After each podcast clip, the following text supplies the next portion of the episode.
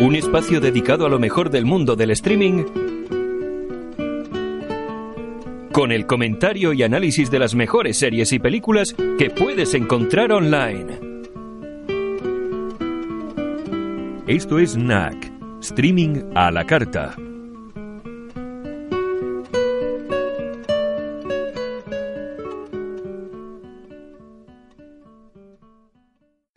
Hola Martín, ¿qué tal? ¿Qué tal, Antonio? ¿Cómo andas? Un poquito peor que ayer. Te noto la voz un poco así tomada, Antonio. Sí, un poquito resfriado, pero bueno, aquí estamos eh, para grabar NAC 4x07. Eh, creo que es, hablamos que era un especial de Halloween. Sí. Con una película especial, supongo. ¿Qué nos trae hoy, Martín? Bueno, una película, una historia, un cuento, un mediometraje. La leyenda del jinete sin cabeza o Sleepy Hollow. Sí, Sleepy Hollow, la de 1999. Sí, la conozco, la he visto. Creo que fue eh, sobre ese año, el 99, el 2000, 2001, cuando la ah, visualicé, pero sí, una película que está dentro de mi agenda televisiva. Justamente en estos, esta fecha está cumpliendo 20 años Sí. la película. Y bueno, aprovechamos la ocasión de Halloween para esto también, ¿no? Bueno, pues si te parece, nos da una pequeña introducción. Muy bien, Antonio. Y bueno, como decíamos, nos llegó Halloween. Y con este festejo importado, la excusa perfecta para ver nuevamente nuestras películas de terror preferidas. El abanico de opciones a la hora de elegir el material perfecto como para compartir con familia y amigos es realmente muy amplio, pero como no se puede ver todo, por algún lado hay que empezar, ¿no así? Y tal vez la mejor opción sea hacerlo por las tradiciones. Es por eso que en este NAC vamos a hablar de un cuento tradicional estadounidense, llevado al cine desde ya, porque si no, no tendría ra- razón decente traerlo a NAC, que desde siempre ha sido ligado a esta festividad, que es Sleepy Hollow o la leyenda del gigante sin cabeza. Bueno, pues si te parece, nos comentas algo sobre el cuento y su autor. Bueno, Antonio, Washington Irving publicó el cuento La leyenda de Sleepy Hollow en el año 1820 como parte de su colección de historias entre cuentos y ensayos, que llevó el título de libro de apuntes o libro de bocetos, The Sketchbook of Jeffrey Crayon Gentleman, ese era el título original en inglés.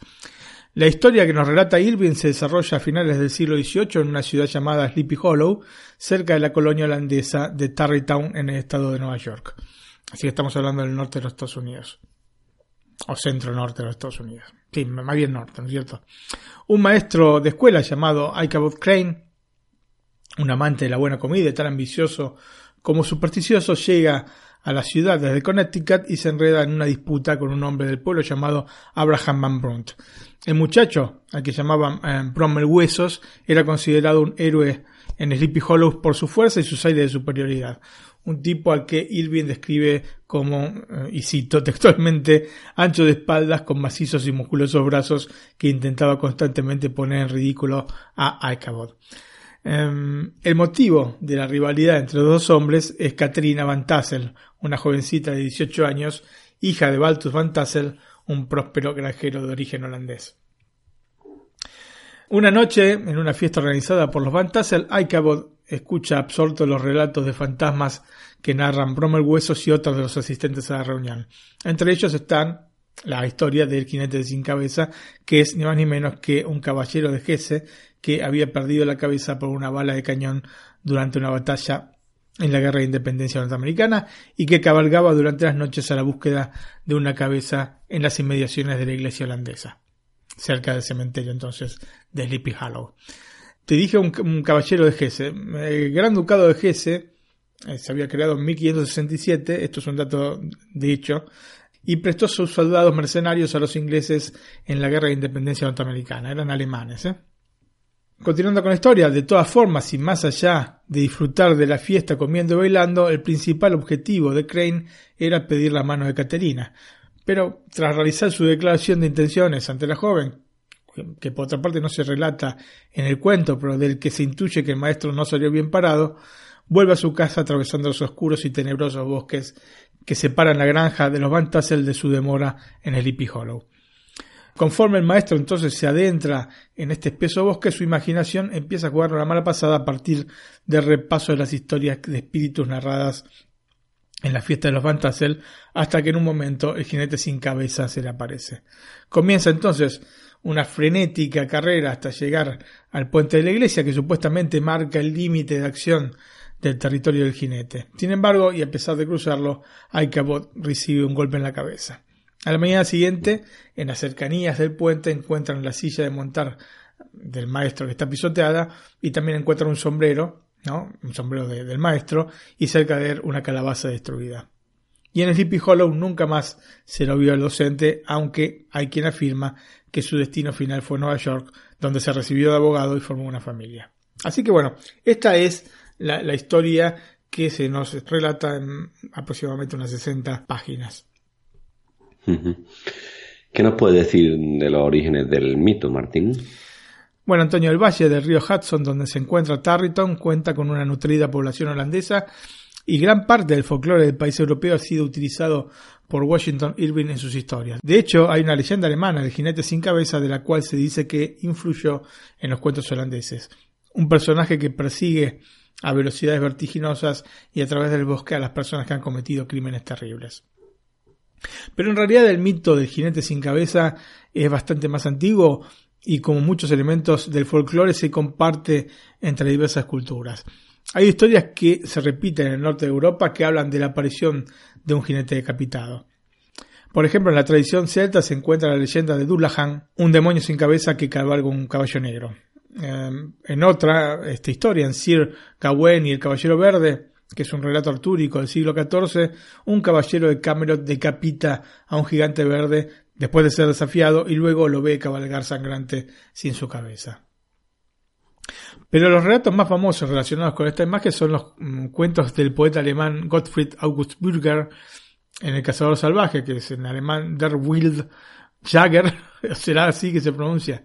El alemán para mí es indescifrable.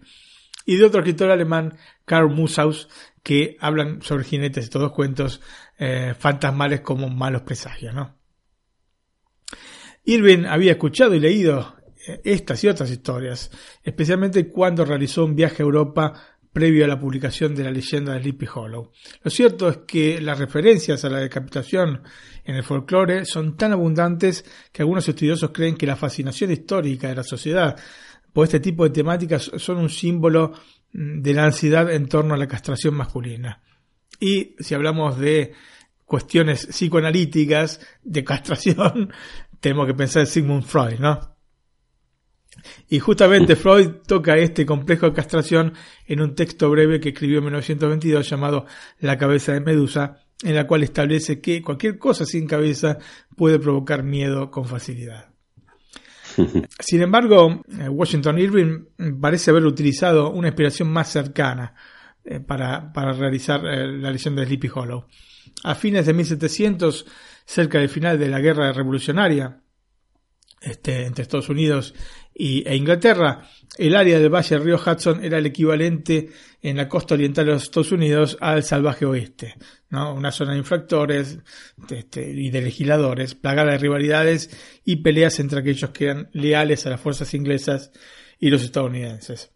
Además, era un área conocida por la abundancia de los soldados mercenarios alemanes de Hesse, que, como dije anteriormente, habían sido contratados por el Imperio Británico para combatir durante la guerra de independencia de los Estados Unidos. Estos mercenarios eran además conocidos por sus habilidades en el tiro y la equitación, pero fundamentalmente por su crueldad.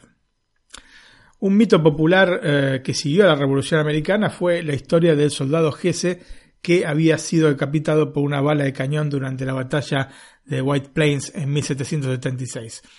Según cuenta la historia, el cadáver decapitado del soldado fue enterrado poco después de su muerte en una antigua iglesia holandesa cerca del pequeño pueblo de Tarrytown.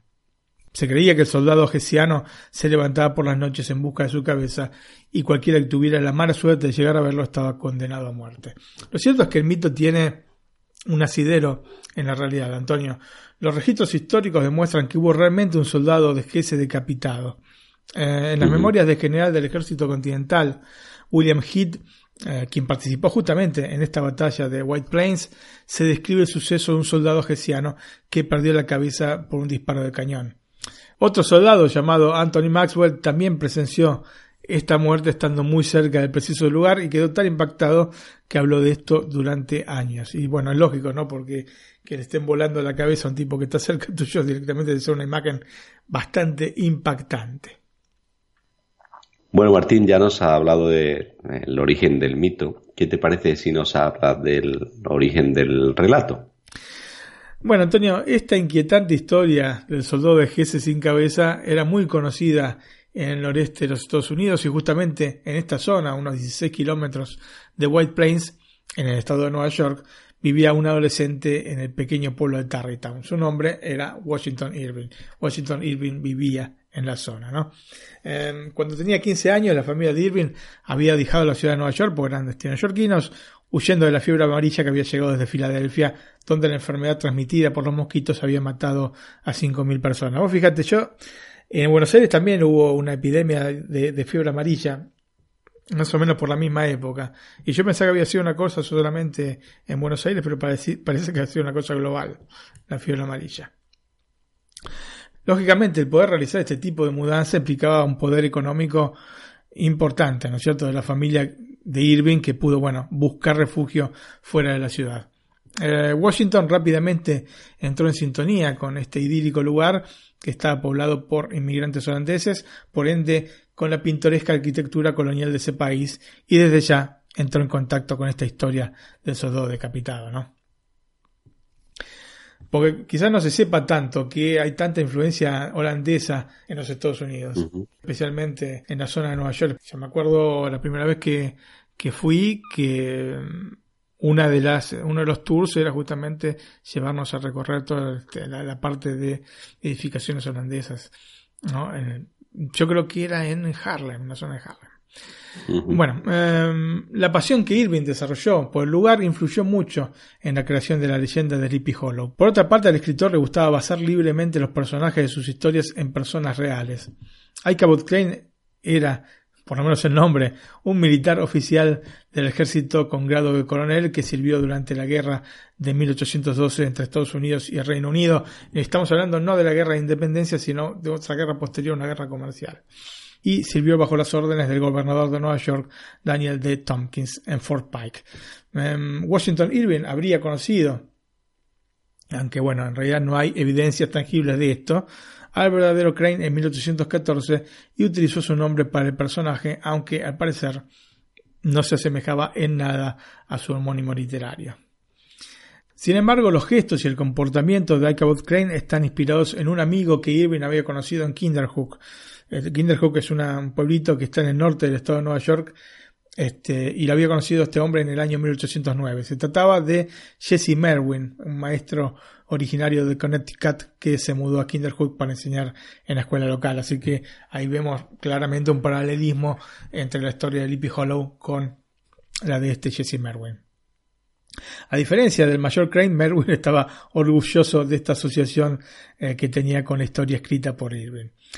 El autor también habría tomado inspiración para el personaje de un teniente de Tarrytown llamado Samuel Youngs, que por su parte era amigo de la familia Van Tassel, ¿no? cuyo nombre también aparece como ah, te, acabo de contar dentro del cuento. Así que como vemos, inspirándose en tres personas reales, Irving trazó el perfil de Ichabod Crane. En tanto, Katrina Van Tassel, la bella joven que despertó el interés del maestro rural, también se cree que estaba basada libremente en una persona real, en este caso en Eleanor Van Tassel, em, pero como en el caso de Crane, probablemente sea la combinación de diversas mujeres que había conocido Irving. Los mismos Van Tassel son una combinación de varias personas reales, así que eh, se agarraba de todo lo que conocía, era un tipo complejo este Washington Irving. Antonio, si te conocía, te metían en un libro. ¿eh? si tenías el, menos, el mínimo interés, aparecías en un libro de Irving. En el cuento también hay una plaga que acosa a la pequeña ciudad de Sleepy Hollow que puede también recordar vagamente a la fiebre amarilla que obligó a la familia de Irving a dejar Nueva York. Claramente la ficción, la realidad y también los mitos se unen en el cuento con un resultado que es realmente óptimo, es un muy buen cuento. Sleepy Hollow es una villa en el pueblo de Mount Pleasant, ubicado en el condado de Westchester, en Nueva York, pero en el momento en el que se escribió el cuento no existía. Al menos con ese nombre no existía.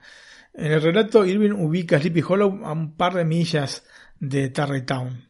Eh, y dice, no muy lejos de esta villa, acaso a un par de millas se abre un valle pequeño, al que acaso hay que llamar simplemente una lengua de tierra en las altas colinas, que desde luego no tiene igual en todo el mundo por la tranquilidad que allí se respira.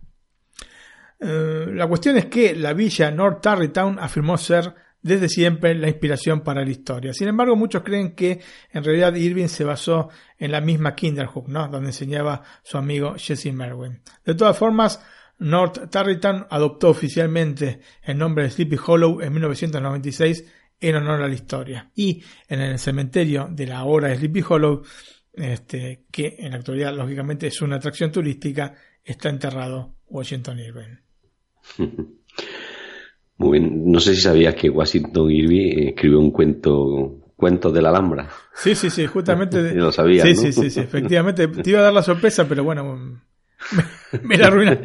bueno, yo lo, bueno, yo lo sabía, por, de hecho, la calle Washington Irving está aquí al lado de casa. ¿Ah, eh, conocido por aquí por Granada precisamente por, por, ese libro. Bueno, que pasa es que este, Irving en el año 1826 fue designado como agregado en la Embajada de Estados Unidos en España y tenía la misión de traducir al inglés una colección de documentos sobre Cristóbal Colón, que eh, Martín Fernández Navarrete, eh, perdón, Martín Fernández de Navarrete estaba publicando. Y em, a Irving no le gustó lo que había leído y decidió escribir una obra biográfica sobre Colón que se publicó en 1828 con el título Una historia de la vida y viajes de Cristóbal Colón. Y no fue el único libro que escribió de Colón, escribió otro libro también de Colón. La cuestión es que no solo escribió sobre este, la Alhambra, estos cuentos de la Alhambra, escribió dos libros sobre la Alhambra, el más conocido de los cuentos de la Alhambra, que lo publicó en 1832, sino que estuvo recorriendo toda Andalucía y entre otras ciudades visitó Alcalá de Real, no sé si te suena. Sí, sí, me suena. ¿Te suena? Sí, sí, no sé de qué, pero me suena. y bueno, vivió en Sevilla y vivió también en Granada. En Granada, sí, sí, sí. en Alhambra, sí, sí, sí. unos pocos meses, pero bueno, estuvo viviendo por allí. Bueno, Martín, pues supongo, bueno, háblanos de cuando Irving decidió escribir el cuento este de Sleepy Hollow. Muy bien, Antonio, porque hasta ahora vimos cómo es que se originó, digamos, la historia, pero no en qué momento se puso realmente con pluma a escribir. En el año 1817, el negocio familiar de Irving, un pequeño estudio legal dirigido por él mismo y sus hermanos, se declaró en quiebra. Y si bien Washington contaba con una respetable reputación como escritor, escribía también en diarios, eh, no le quedaban verdaderas perspectivas laborales en los Estados Unidos, por lo que dejó Nueva York para trasladarse a Birmingham, en Inglaterra, donde, bueno, lo esperaba su hermana Sara y su esposo Henry Van Wart, este, que tenían allí eh, residencia permanente. Como ves, hay muchos apellidos Van, evidentemente porque son de origen holandés, ¿no? Y es acá, en Birmingham, donde Irving deja atrás su bloqueo creativo luego del inesperado éxito de su primer libro, un libro que había escrito en 1809 bajo el seudónimo de Dietrich Knickerbocker, ¿no? su título A History of New York from the Beginning of the World to the End of the Dutch Dynasty by Dietrich Knickerbocker. La traducción sería Una historia de Nueva York desde el comienzo del mundo hasta el final de la dinastía holandesa por Dietrich Knickerbocker. Como ves, en los, estos dos libros, tanto en The Sketchbook como en este primer libro que había sacado, utilizó un alias, ¿no es cierto? Porque en el primero había utilizado el alias de Jeffrey Cryon y en este segundo el de Dietrich Knickerbocker. Eh, no le gustaba en ese momento o pensaba, no estaría tan seguro de sí mismo, ¿no es cierto? Em, ¿Y cómo es que surge esto? Surge de una conversación con su cuñado que le despertó viejos recuerdos de su etapa en el Valle de Hudson y con ello la fascinación por el pasado holandés y la tradición cultural de la comunidad holandesa de la zona. Eh, la cuestión es que después de esta conversación, Washington Irving pasó toda la noche escribiendo un manuscrito que luego se transformaría en los primeros trazos de este sketchbook que te repito, es una colección de cuentos y ensayos, por ende no es que escribió todo el libro de una sola vez, sino que los primeros este, cuentos que fue publicando, ¿no? Y lo fue publicando desde el año 1819 hasta el año 1820, ¿no? Recibiendo muchos elogios en Inglaterra. El libro, de hecho, le valió a Irving el título de mejor escritor británico de los Estados Unidos. Estos británicos son incorregibles, ¿no? Pues mira qué tituleto. Mejor escritor británico de los Estados Unidos. Y bueno, eh, dentro de todos los cuentos, el que recibió mayores halagos fue justamente este, la leyenda de Sleepy Hollow, que formaba parte de eh, la sexta entrega del libro y era la tercera historia. El cuento sigue siendo una de las historias de fantasmas más duraderas y populares en los Estados Unidos y por ende ha tenido muchas versiones adaptadas con el correr de los años.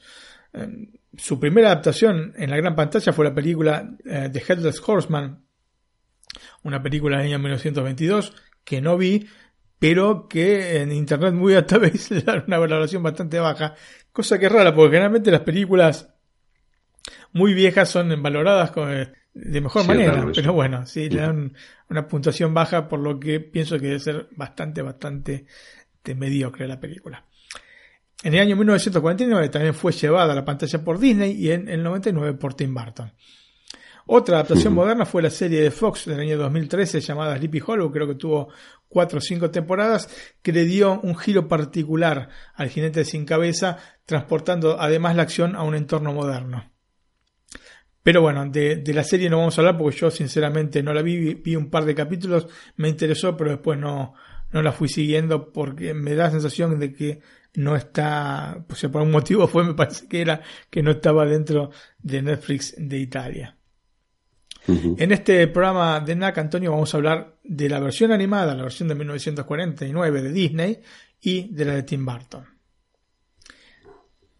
Bueno, Martín, ¿qué te parece si nos habla de la película de 1949? Muy bien, Antonio. La leyenda de Sleepy Hollow forma parte del último largometraje con episodios realizado por los estudios Disney en la década de 40. Junto a este mediometraje formaba parte de ese film otro mediometraje llamado Sino Sapos. O sea, juntaban dos mediometrajes, o en algunos casos tres, ¿no es cierto? Los ponían este, juntos y hacían un largometraje. Em, no se trata de una compilación musical, como por ejemplo Música Maestra del 46 o Tiempo de Melodía del 48, sino de un par de historias autoconclusivas que seguía el modelo de otro film de Disney llamado Las aventuras de Bongo, Mickey y las habichuelas mágicas, del año 47. Eh, esta probablemente hayas visto también esta película, especialmente la de Mickey y las habichuelas mágicas, ¿no es cierto? Sí, sí, sí, claro que sí. Porque además son películas que después las fueron separando, ¿no?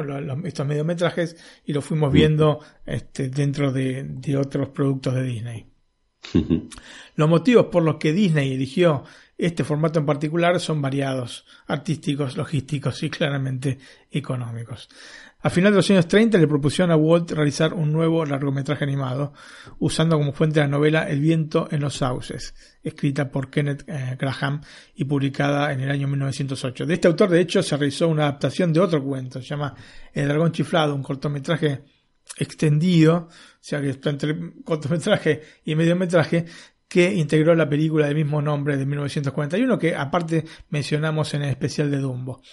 Las cuestiones que trasladar El viento en los sauces a un largometraje no terminaba de convencer a Disney. Aunque, bueno, decidió este, continuar con el proyecto que se agregaba a la lista de películas con presupuesto reducido que habían sido inauguradas justamente con Dumbo. Al proyecto fueron asignados artistas que habían terminado de trabajar en Bambi. Bambi, recordemos que se estrenó en el 42. Y es así como en poco tiempo se había podido elaborar una media hora de animación. Eh, el estallido de la Segunda Guerra Mundial cambió completamente el panorama cinematográfico en el estudio porque más allá de las cuestiones económicas que ya hemos señalado muchas veces, con el ingreso de los Estados Unidos a, este conflicto en el 41, muchos artistas fueron forzados a alistarse a las Fuerzas Armadas y la situación financiera y también artística, en este caso, del estudio empeoró. Walt no contaba con la cantidad de artistas necesarios como para completar proyectos ambiciosos, y es así que El viento de los sauces, aún sin ser cancelado, se redujo sustancialmente. Muchas escenas fueron cortadas y el material que eh, ya había sido producido se adaptó para convertirse en un mediometraje que integraría este, un package film, lo llaman así, ¿no? Es decir, un largometraje que está compuesto por episodios, como te decía, ¿no? Inicialmente se pensó en combinarlo con los Gremlins. Vos decir, bueno, los Gremlins como la de Spielberg. No, es una cosa distinta, aunque tenía algunas bases en común, ¿no es cierto? Y con Mickey y las habichuelas mágicas. Lo que conformaría un largometraje que se iba a llamar Three Fabulous Characters, ¿no? Tres fabulosos personajes. Sin embargo, Los Gremlins, que era una historia para niños que Disney le había pedido a Roald Dahl, eh, sí, el autor de Charlie y la fábrica de chocolate. Yo justamente este hecho lo mencioné cuando hablamos de Willy Wonka y la fábrica de chocolate. ¿no? bueno, se lo había pedido entonces a Dahl para que lo escribiera y así realizar eh, a posteriori un film. De hecho, se publicó un libro promocional eh, con la historia de Dahl en 1943, pero finalmente por problemas de derechos de autor jamás se terminó este, realizando esta película. Por su parte, el corto de Mickey pasó a integrar el mencionado Las aventuras de Bongo, Mickey y las habichuelas mágicas. Por este motivo, el viento en los sauces tuvo que esperar literalmente años hasta encontrar en la leyenda de Sleepy Hollow la segunda historia del film. La producción de la leyenda de Sleepy Hollow comenzó eh, luego de finalizar la Segunda Guerra Mundial. Estaba basado claramente en el cuento de Washington Irving, pero la cuestión es que el material proporcionado por el relato no alcanzaba como para realizar un largometraje completo, a pesar de que esa era, bueno, la idea inicial, ¿no es cierto? Y es por eso que también para la historia de iCabot se decidió recurrir nuevamente a la fórmula del package film, y en ese momento la única posibilidad que tenía este Disney, porque ya lo tenían hecho el, el mediometraje, era combinarlo con El viento en los sauces, que estaba completa y que había, como te digo, dormido por años, ¿no? Las historias en realidad son bastante disímiles, pero el pretexto para unirlas se obtuvo por el origen de las obras, ¿no? tratándose respectivamente de literatura británica y literatura americana.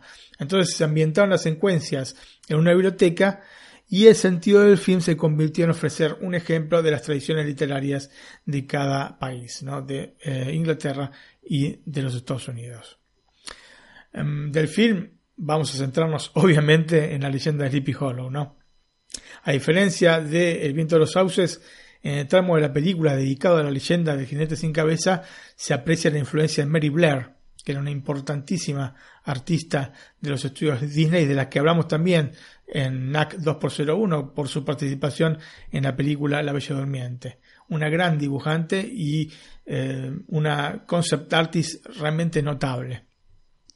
La cuestión es que luego de la finalización de la Segunda Guerra Mundial, Blair se convirtió en una referencia artística dentro de la compañía una referencia tan importante como para este, marcar em, visualmente muchas de las películas que se fueron dando con el correr de los años. Entre ellas, te repito, La Bella Durmiente del Bosque, que desde el punto de vista artístico quizás sea la pieza más importante de toda la historia de Disney eh, mientras vivió ¿no es cierto? Mary realizó varios dibujos conceptuales de extraordinaria calidad, jugando eh, con el contraste entre tonos cálidos para los segmentos eh, en los que la historia se desarrolla de día y otros más fríos y siniestros para las secuencias nocturnas. El traslado de estos dibujos conceptuales eh, que, realizó el artista fue bastante fielmente reproducido, manteniendo intactas las líneas torcidas que dan al cuadro un aspecto realmente pintoresco y decididamente armonioso. En lo que respecta a la animación, la mayor parte del trabajo recayó en las espaldas de dos pesos pesados de la compañía, Frank Thomas y Ollie Johnston. Ambos se ocuparon de la realización eh, de los tres protagonistas de la historia, ¿no? Ichabod Crane, Bromwell Huesos y Katrina Van Tassel. De todas formas, a diferencia de otras películas animadas de Disney, el trabajo de animación de cada uno de los personajes no recayó en un animador específico, sino que fueron varios a ocuparse de la tarea. Y de hecho participaron en este mediometraje los famosos Nine Old Men, los nueve ancianos de Disney, ¿no? pioneros de las primeras etapas de la compañía. Así que a pesar de ser un mediometraje, ha sido muy, muy cuidado y participó la creme de la creme de los estudios Disney de esa época. El mismo Walt Disney estuvo involucrado de persona, ¿no es cierto?, en la producción de la leyenda de Sleepy Hollow y de hecho para capturar de manera precisa el lugar donde se desarrolla la historia y la misma tradición que la envuelve, ¿no es cierto? Disney visitó personalmente la región de Tarrytown en el río Hudson en Nueva York. Em, también se realizó una investigación sobre la música del periodo colonial con el objetivo de garantizar la precisión histórica de este mediometraje. Eh, en su versión en inglés, el rol del narrador fue realizado por un personaje ilustre, Bing Crosby. Lo conocen, me imagino, Bing Crosby, ¿no? White Christmas. ¿Quién no ha escuchado alguna vez White Christmas? Especialmente ahora que nos estamos acercando para Navidad, es una de las canciones que se escucha siempre, ¿no? Por fuerza. Inclusive esta es la, película, ¿no? Con Danny Kaye. White Christmas. Eh, así que bueno, Bing Crosby, ante la ausencia de diálogo, fue contratado para dar la voz a los pensamientos de los personajes y lógicamente para interpretar las canciones que se encuentran en la película. ¿no? Las mismas fueron compuestas por Don Ray y Jim Paul, en tanto que las composiciones instrumentales estuvieron a cargo de Oliver Wallace. En realidad, antes de que Crosby firmara su colaboración con Disney, que por otra parte fue la única vez eh, que trabajó con el estudio, la tarea había sido asignada a un colaborador habitual de la compañía que se llama Tour Ravencroft. De hecho, llegó a grabar una versión de Headless Horseman que es más espeluznante que la del mismo Bim Crosby. La versión de Ravencroft fue posteriormente lanzada por Walt Disney Records Archive Collection y yo te digo la verdad, me gusta todavía más que la de Bing Crosby. Pero vamos a hacer una cosa, escuchemos las dos versiones, primero escuchamos la de Bing Crosby y después escuchamos la versión de Tour Ravencroft y me dicen cuál les parece más espeluznante. Perfecto, la escuchamos las dos. Just gather round and I'll elucidate on what goes on outside when it gets late. Long about midnight, the ghosts and banshees, they get together for their nightly jamboree. There's things with horns and saucer eyes, some with fangs about this size. Some are fat and some are thin. And some don't even wear their skin. Oh, I'm telling you, brother, it's a frightful sight to see what goes on Halloween night.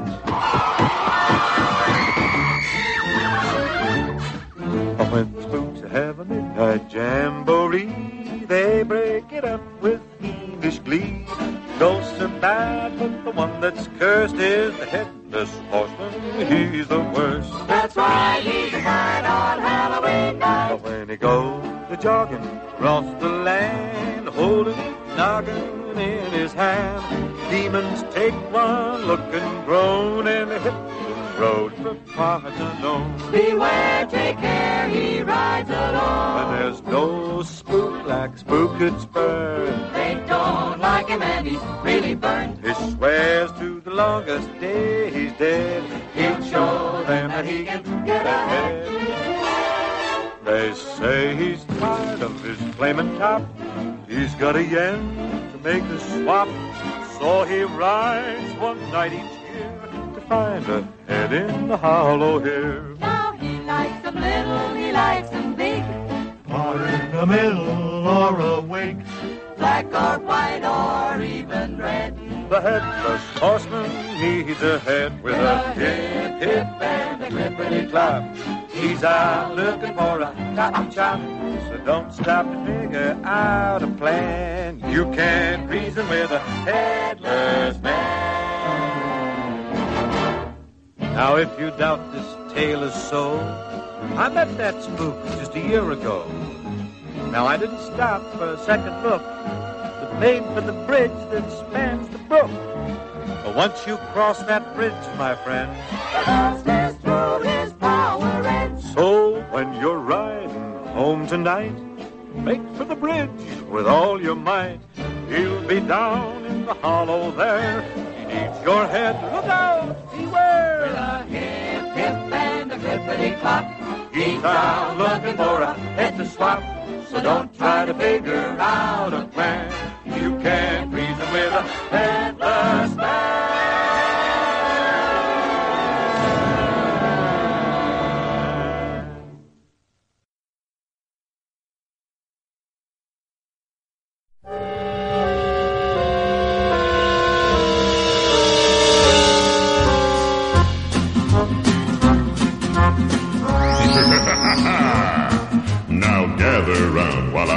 Elucidate on what happens outside when it gets late. Along about midnight, the ghosts and banshees get together for their nightly jamborees. There's ghosts with horns and saucer eyes, and some with fangs about this size. Some short and fat, some tall and thin, and some don't even bother to wear their skin. I'm telling you, brother, it's a frightful sight to see what goes on in the night.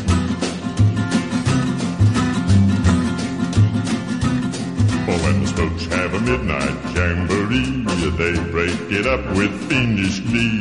Ghosts are bad, but the one that's cursed is the headless horseman. He's the worst when he goes a jogging across the land, holding his noggin in his hand. Demons take one look and groan and hit the road for parts unknown. There's no rat like the spook that's burned. They don't like him and he's really burned. Swears to the longest day he's dead. He'll show them that he can get ahead.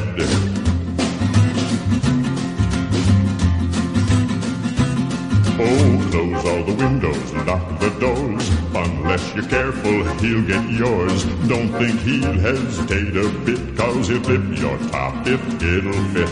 And he likes some little, like some big, part in the middle or a wig.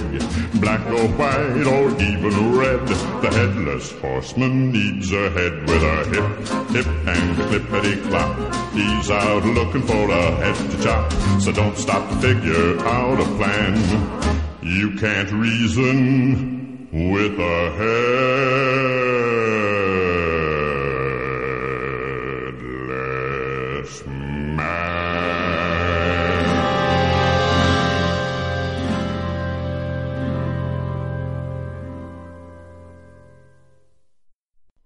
Muy bien, Antonio, ¿y cuál te gustó más? Yo creo que la primera, pero me suena más la de la de Ravencroft de eh, alguna película de miedo, ¿no? Sobre todo el inicio, ¿no? Eh, la manera en que la hace, más que nada, ¿no es cierto? Eh, me, me, pareció más que se adaptaba más al momento que estaba viviendo Ichabod Crane que, que la de Crosby, pero bueno, la de Crosby siempre es una versión de Bing Crosby, ¿no? Bueno, las canciones dentro de la película son tres. Una se llama Ichabod, ¿no? Este, se llama así, simplemente Ichabod es la canción de presentación del personaje, mm, que es una figura realmente excéntrica, ¿no? Se nota el paso de los años para esta melodía, pero en ida máxima y en su contexto funciona realmente bien. Y si quieres la escuchamos. Perfecto, la escuchamos.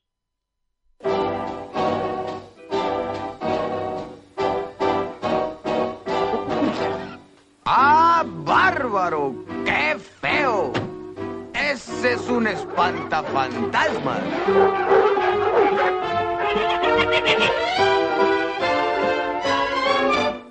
Lo que viene ahí que es. ¿Son dos barcos o son sus pies? ¿Será humano? No, señor. ¿Es un fantasma o es algo peor? Pero tiene un no sé qué. Será señor conquistador. ¿Cuál será su nombre? ¿Quién es él? Ichabod, el profesor. Ichabod, qué primor. Guapo no es. Pero es profesor. Que enseñar bien sé. Ichabod, el profesor.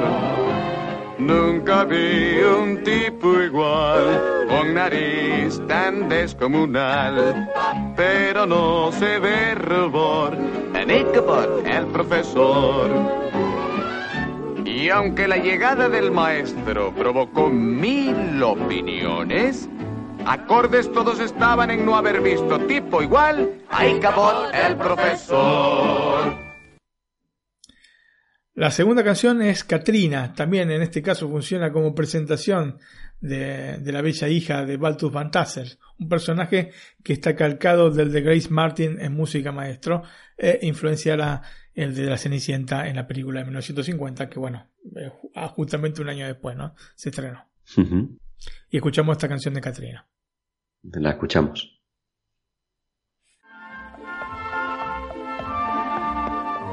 Katrina Van Tassel, hija única del viejo Van Tassel, el más rico hacendado de la región.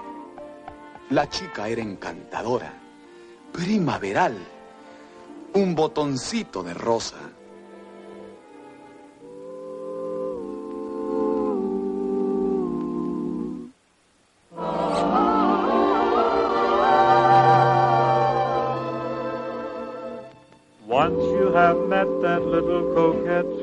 Katrina, you won't forget Katrina. But nobody yet has ever upset Katrina. That cute coquette Katrina. You can do more with Margaret or Helena or Anne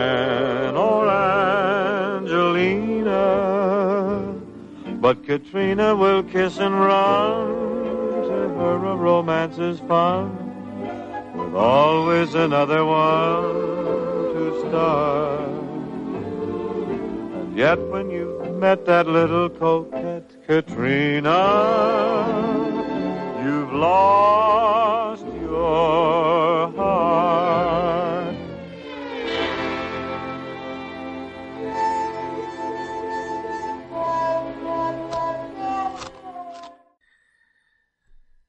La mejor canción del mediometraje es la que interpreta Brom en Huesos durante la fiesta de Halloween de Headless Horseman, la que acabamos de escuchar en su versión por Bing Crosby y por uh, Ravencroft. Es la que el personaje introduce la leyenda del jinete sin cabeza para asustar a Ichabod. Es una escena bastante compleja porque combina una serie de datos que recibimos como espectadores con el nudo de la trama, ¿no? Y el juego de relaciones entre estos tres personajes. Y si querés, le escuchamos.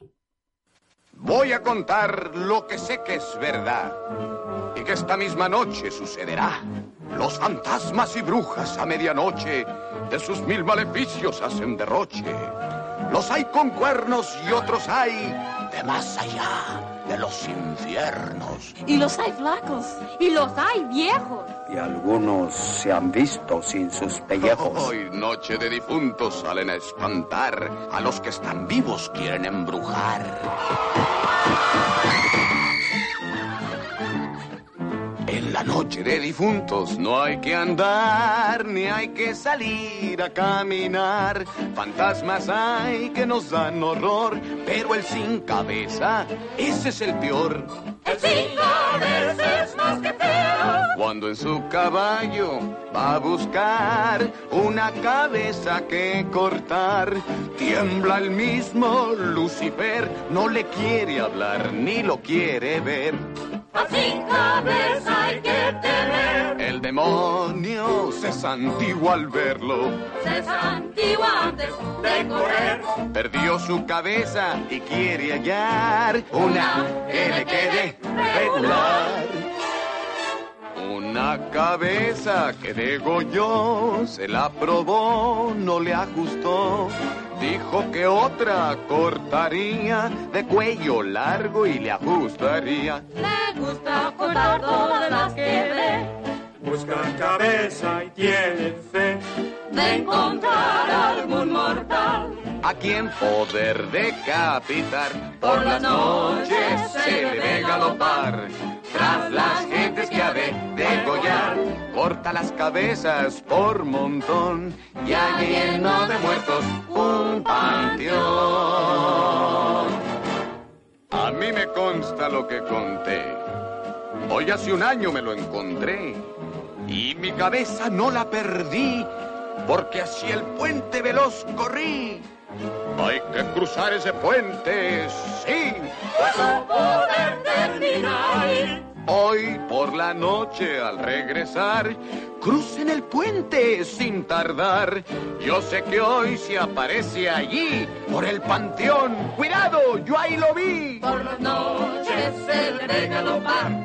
Tras las gentes que va a degollar, corta las cabezas por montón y ayer lo de muertos un panteón.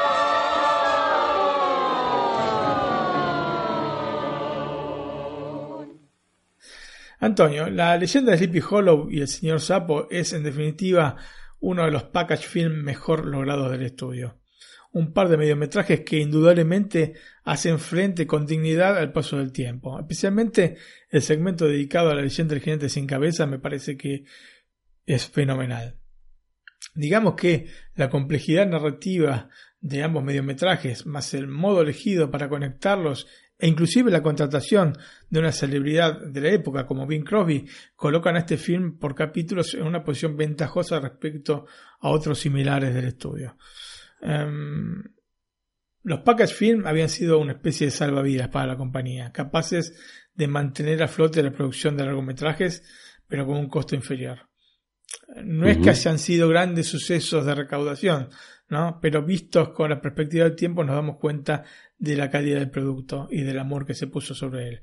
En el caso de la leyenda de Sleepy Hollow, la alta calidad sugería que, aprovechando los tiempos que habían cambiado, el estudio estaba en condiciones de continuar por el camino que se había comenzado con Blancanieves. De hecho, al año siguiente, como te digo, se estrenó La Cenicienta, cuya óptima acogida de crítica y público inició una nueva temporada de éxitos para el estudio, cerrando este paréntesis de películas con episodios de películas mm, de bajo presupuesto de la compañía.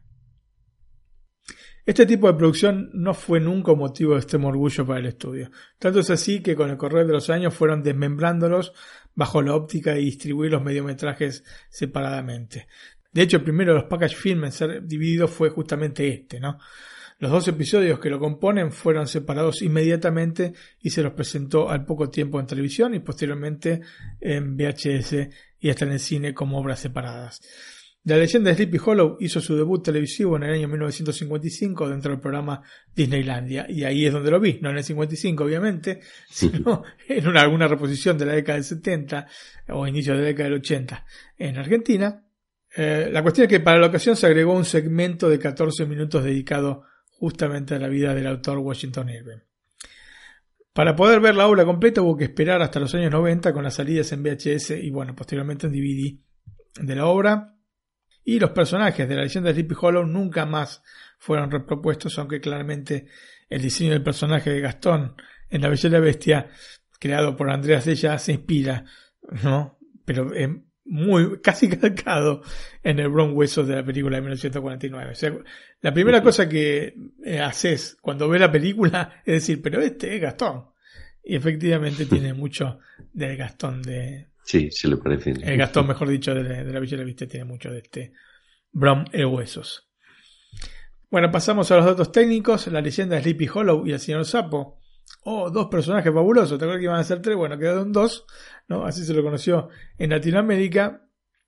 Este, se estrenó el 5 de octubre de 1949 en los Estados Unidos, el 10 de octubre de 1951 en México y el 7 de julio de 1952 en Uruguay. De otros lugares no tengo la menor idea. Ni de España ni de Argentina sé cuándo es que se estrena, así que lo lamento. Pero no tengo el dato. Eh, la duración total de la película es de 68 minutos el segmento de la leyenda de Sleepy Hollow tiene una duración de 33 minutos, así que prácticamente es mitad y mitad. Y el formato de pantalla, obviamente por la época, es 1.33.1 con sonido original mono. La película está disponible en, España en Movistar Plus, así que te recomiendo verla. Muy bien, Martín, pues eh, ya nos ha hablado largo y tendido de la película de 1949. ¿Qué te parece si nos pasamos a la de 1999? Ok, Antonio. En primer lugar, decirte que la película de 1949 em, es muy fiel al libro, muy fiel al cuento, mejor dicho. Es realmente casi calcado, ¿no? Hasta la descripción que hace eh, Irving del personaje está plasmada perfectamente en la animación de Disney. Así que esto es un dato a tener en cuenta porque la versión de, 1999 se distancia bastante del cuento original. Lo que hacemos primero es escuchar el tráiler en castellano, Antonio. Perfecto.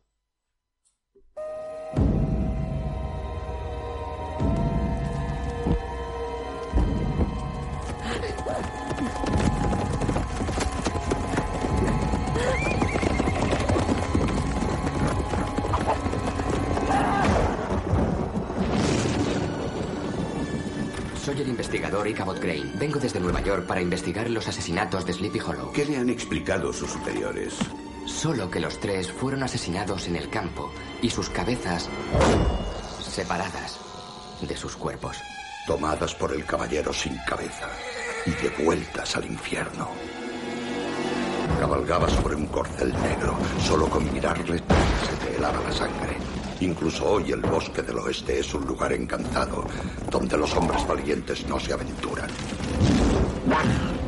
En Nueva York tenemos asesinatos sin la ayuda de fantasmas ni demonios. Está usted muy lejos de Nueva York. ¿Todos los de este pueblo son tan supersticiosos? Tenemos mucho de qué hablar, incluso en este lugar atrasado.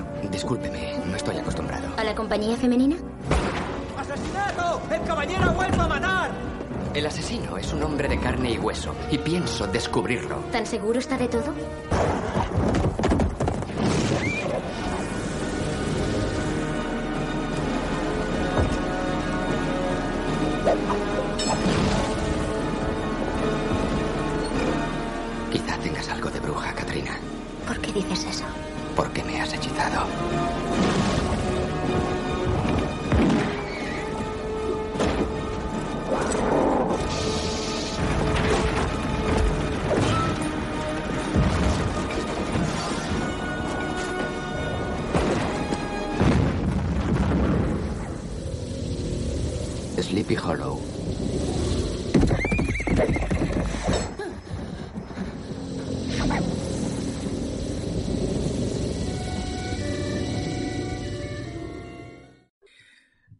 Del poco suceso de público de Ed Wood del año 94 y Mars Attacks del año 96, la segunda mitad de los años 90 pintaban bastante mal para Tim Burton.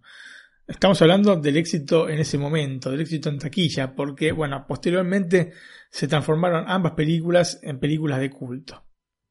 De hecho, comenté en NAC 2x26 la película Ed Wood que considero absolutamente imprescindible dentro de la filmografía de Barton. A estos fracasos, llamémosle temporáneos, se sumó que eh, luego de un año de trabajo arduo y por razones de presupuesto, el proyecto en el que estaba trabajando eh, Tim Burton, eh, que era Superman Lives, se canceló definitivamente. Sin embargo, como dice el dicho Antonio, no hay mal que por bien no venga, ¿no es cierto? Y la cancelación de Superman Lives dejó a Burton libre para elegir una de las películas más exitosas y por méritos propios este, de los años 90, Sleepy Hollow. Recordemos que veníamos de un periodo en el cual eh, se habían realizado varias películas basadas en clásicos de terror con una aproximación mucho más dramática que lo que se había visto hasta entonces. ¿no? Obviamente, en primer lugar tenemos a Drácula de Bram Stoker, la película del año 92 dirigida por Francis Ford Coppola y protagonizada por Gary Oldman. Pero un par de años más tarde se siguió esta línea ¿no? y fue el turno de Frankenstein de Mary Shelley, ¿no? este es el título de la película dirigida por Kenneth Branagh y en la cual Robert De Niro interpreta a la criatura. El mismo año se estrenó Lobo con la dirección de Mike Nichols y Jack Nicholson en el papel del hombre lobo. Así que como vemos, Hollywood había puesto toda la carne en el asador con actores y directores de prestigio detrás de estas películas que, como dije, ante todo priorizaban el drama.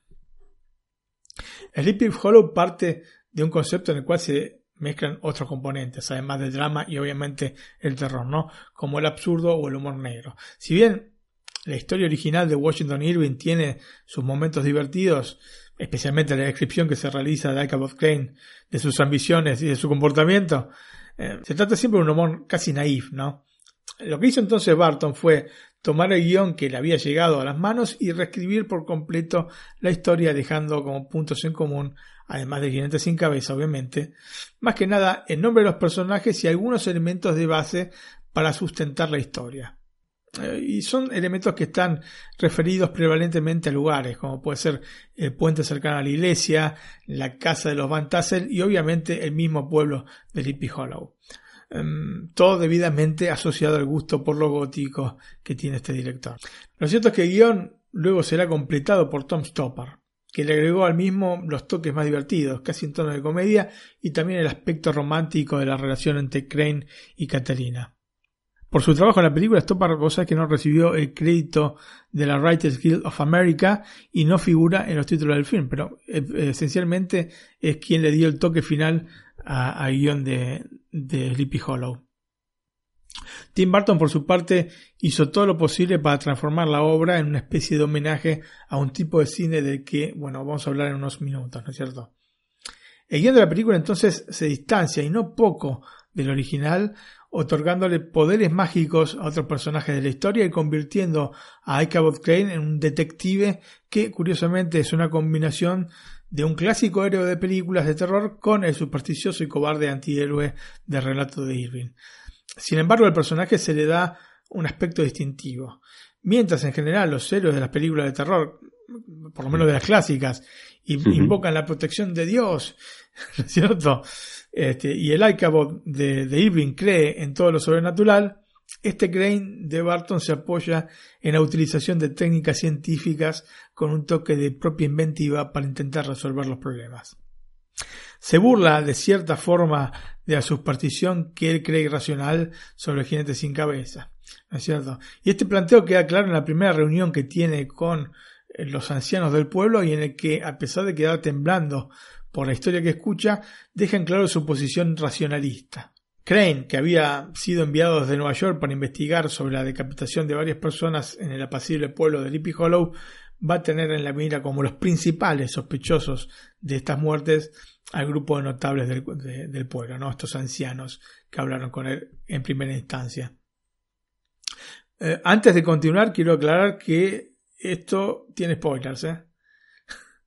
Todo este comentario va a tener spoilers, así que este, estoy, a tiempo para, estoy tiempo para decirlo, porque esto nada más es el planteo de la película, pero digamos que vamos a contarla no hasta el final final, pero casi, casi. La cuestión es que, luego de hablar con estos ancianos del pueblo, em, Crane comienza su investigación utilizando el razonamiento y su equipo científico.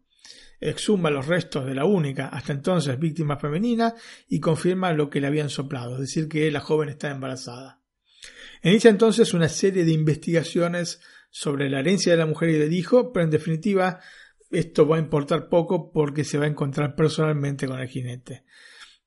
Esto es un golpe fuerte para Crane, tanto como para aceptar que su visión del mundo y su descreimiento sobre hechos este, sobrenaturales son erróneos. Hace entonces su aparición una subtrama por la cual vemos un recuerdo que el mismo Crane ha bloqueado en su mente, es decir, lo que realmente sucedió con su madre. A través de sueños que funcionan como flashbacks, veremos cómo viejas referencias salen a la luz, ¿no es cierto?, de la vida de, de Crane. Por ejemplo, que la madre era en realidad una bruja buena, es decir, sin oscuras intenciones, pero que le enseña a Ichabod hechizos rudimentarios mientras pasan momentos de armonía familiar. Eh, el último flashback, sin embargo, es muy distinto. Vemos que y mucho más violento. Vemos a un Icabod aterrorizado que ve como su padre, aparentemente un hombre muy religioso, arrastra a la madre a través de una iglesia cuando descubre este, que es una bruja y la obliga a entrar a una sala de torturas donde finalmente la mete en una doncella de hierro. Que no sé si sabes lo que es exactamente, Antonio, pero bueno, te lo comento. Es un instrumento de tortura y ejecución que es muy antiguo. Aparentemente ya se utilizaba en el 200 a.C. y es en práctica un sarcófago forrado interiormente de una especie de clavos de hierro. O sea que te meten ahí, te cierran este el sarcófago y te clavan todos los clavos. Terrorífico, ¿eh? sinceramente. La cuestión es que luego de un encuentro con el jinete sin cabeza, Crane continúa utilizando el método científico, pero para investigar sobre la historia del jinete. Es así como a partir de una información que le brinda una bruja en el bosque occidental, da con la tumba de, este jinete y descubre que no está la cabeza, que ha desaparecido la cabeza. Deduce entonces que el jinete está decapitando a la gente porque ha desaparecido la propia cabeza, una especie de vendetta personal del, jinete sin cabeza. Eh, ni siquiera en ese momento Aikabot recurre a la ayuda de la iglesia, que bueno, sería lo primero que uno pensaría, ¿no? O sea, porque que un muerto se levante de su tumba para cortar cabezas a modo de venganza es un hecho que a priori se podría pensar este, de resolver a través de métodos religiosos y no racionalistas, ¿no? Porque ya está saliendo todo tipo de razonamiento, ¿no? Con un muerto sin cabeza que va presionando a la gente. La cuestión es que eh, el trauma que le provocó la muerte de su madre a manos de su padre que estaba guiado por este fervor religioso, le hizo perder toda la fe a. Así se lo dice por lo menos a Katrina. Justamente la muchacha en la versión de Barton es una bruja que es la única que lo acompaña en la búsqueda de la tumba del jinete. Porque bueno, son todos héroes hasta que en el momento que les dice, bueno, me acompañan a buscar la tumba del jinete. Y viste los grillos. bueno, finalmente el film da un giro y nos pone delante de la persona responsable de la invocación del jinete, que no pertenece al grupo de sospechosos que había trazado Crane, estos sabios del pueblo, ¿no? Es nada menos que Lady Van Tassel, la esposa, sí, de uno de estos sabios, y aparte la madrastra de Katrina. Eh, lo que buscaba eh, Lady Van Tassel, que bueno, el apellido real o el apellido antes de estar casada era Archer, era vengarse de Peter Van Garrett. Peter Van Garrett era el propietario de, de la casa donde había vivido la familia Archer hasta la muerte del padre, y en el momento en que muere el padre, los desplaza y digamos que instala en esa casa a la familia Van Tassel. Entonces la madre y las dos hijas, la, viuda y las dos hijas de Archer, prácticamente son marginadas en el bosque occidental porque el pueblo consideraba a la madre una bruja. La cuestión es que lo era en realidad, y de hecho les enseñó a sus hijas la magia negra con la que Lady Archer o Van Tassel pudo invocar al Gesiano que había visto decapitar en el mismo bosque occidental. De esta manera consiguió vengarse de Van Garrett matándolo como así también mató a sus herederos. La otra parte del plan era quedarse con todas las posesiones de su esposo Baltus Van Tassel y para esto claramente debía matarlo a él y también a su hijastra y heredera Katrina. claramente la estructura familiar de Aikabod y Katrina es la misma que la de Eddie Van Tassel, ¿no? Con las tres madres que eran brujas y muertas a una joven edad. Aunque la resolución de sus conflictos personales es muy distinta. En definitiva, Aikabod logra reponer la cabeza del caballero gesiano en la tumba y éste termina llevándose a Lady Van Tassel consigo al infierno. Antonio, es válido preguntarse por qué Barton quiso un guion con estas características y diferenciándose tanto del cuento del que parte, más allá de tener que rellenar los 105 minutos que dura la película, ¿no es cierto? Lo que buscó el director fue convertir la historia popular del terror estadounidense por excelencia en un homenaje fundamentalmente a un determinado cine de terror creado en Europa y en menor medida a las producciones clásicas hollywoodenses del inicio del cine sonoro. El film funciona entonces como claro homenaje a las películas de terror del pasado, en especial a las de la casa de producción británica Hammer Film Productions, de la que bueno, vamos a hablar más profundamente en el transcurso de esta temporada. Y también, claro está, eh, tomó inspiración en las clásicas películas de terror de la Universal de los años 30. En general, las películas de Hammer siguen un patrón específico que vamos a ver en Sleepy Hollow, ¿no? Tenemos un personaje que llega a un lugar que no conoce y en el que no es bienvenido. Generalmente aparece caminando porque se ha quedado sin un medio de transporte. Los lugareños sugerirán que se vaya al lugar donde además hay un oscuro secreto del que seguramente nuestro héroe tomará conocimiento por las malas. Para el personaje de Cabo de Antonio las cosas pasan de manera muy similar, aunque bueno, al menos los cocheros lo transportan este, hasta Sleepy Hollow y no lo dejan a mitad de camino, así que bueno, por lo menos Aikabo tuvo este toque de fortuna, ¿no es cierto?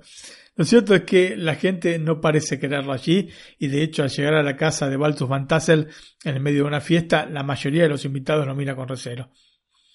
El secreto oscuro, por su parte, no es el mismo jinete, sino el motivo por el cual ha sido invocado y está decapitando gente que, por otra parte, está relacionada entre sí. Lógicamente, el jinete ya se conocía la historia, así que no hay ningún secreto. Eh, la influencia visual de Hammer Film Productions está reflejada en todo Sleepy Hollow, Antonio. Claramente, la consistencia y el color de la sangre que aparece en pantalla es un flechazo directo a las películas de la productora británica. Pero es en esta similitud de estructura, ¿no? la que te digo antes, de la estructura de todo el film, donde más vamos a notar esta voluntad de Tim Burton en rendir homenaje a un cine que marcó toda una época. Además, vamos a reencontrarnos, claro está, con dos verdaderos íconos de los films de la compañía, Michael Gogh y nada menos que Christopher Lee. Una película que tuvo mucha influencia sobre Sleepy Hollow fue La Máscara del Demonio, La Máscara del Demonio, una película de 1960 italiana dirigida por el, por también italiano Mario Bava. En el film vemos una bruja del siglo XVII que combina su sexualidad con poderes mágicos, algo parecido a lo que vemos con las novias de Drácula en justamente las películas de Hammer. La trama del film se centra en una mujer que ha conseguido poder a través de medios oscuros y que debe ser castigada por el bien de la comunidad. El castigo es una espantosa máscara con púas que le clavan sobre la cara antes de ser quemada en la hoguera y enterrada en una cripta especial. Es tremenda la escena en la cual le clavan esta máscara, Antonio. Viene un urso con una masa gigante y se, pero se la, le apoya en la máscara y se la clavan de una manera pero estrepitosa, tremendo, tremendo el sonido, es totalmente espeluznante. El tema es que cuando resucita, como suele pasar este, en estos casos, ¿no? por unos turistas desprevenidos, parte del horror se centra justamente en la forma en que su rostro ha quedado marcado por esta tortura. Que bueno, no es tanta, podría haber sido peor. Yo hubiese jurado que le habían destrozado la cabeza, pero no, para eso los pequeños agujeros que tiene.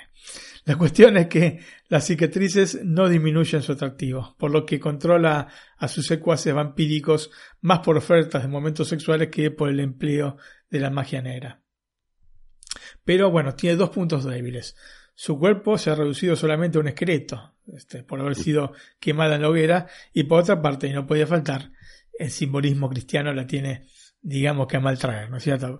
Bueno, la cuestión es que finalmente es vencida por el famoso héroe de turno, que aprovecha su miedo al crucifijo, le quita la bata para ver el esqueleto por debajo y la quema nuevamente.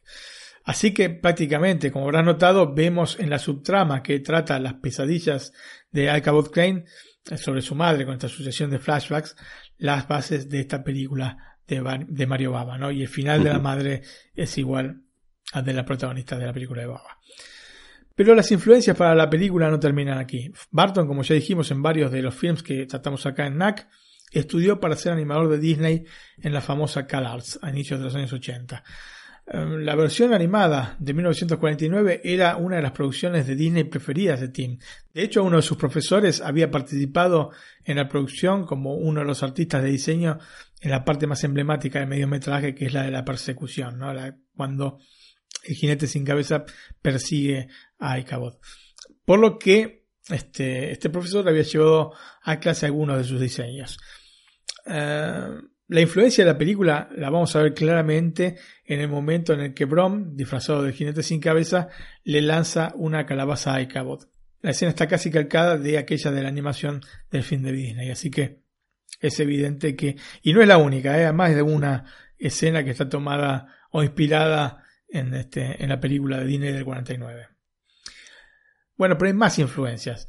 Quien conozca la película de Frankenstein del año 1931 tendrá una escena en mente. No sé si Antonio la tenés, la idea de esta película. La molino. Efectivamente, los, los aldeanos atacan al monstruo de Frankenstein y queman este molino de viento donde se había refugiado.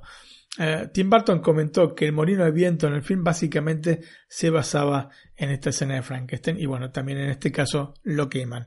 La cuestión es que el resultado de todos estos homenajes y la misma personalidad de Tim Burton aplicados a Sleepy Hollow logra que el film pueda jugar en, digamos que un delicado equilibrio entre el miedo, el suspenso, una pizca de gore y otra de comedia para conseguir una de las películas más logradas de su filmografía.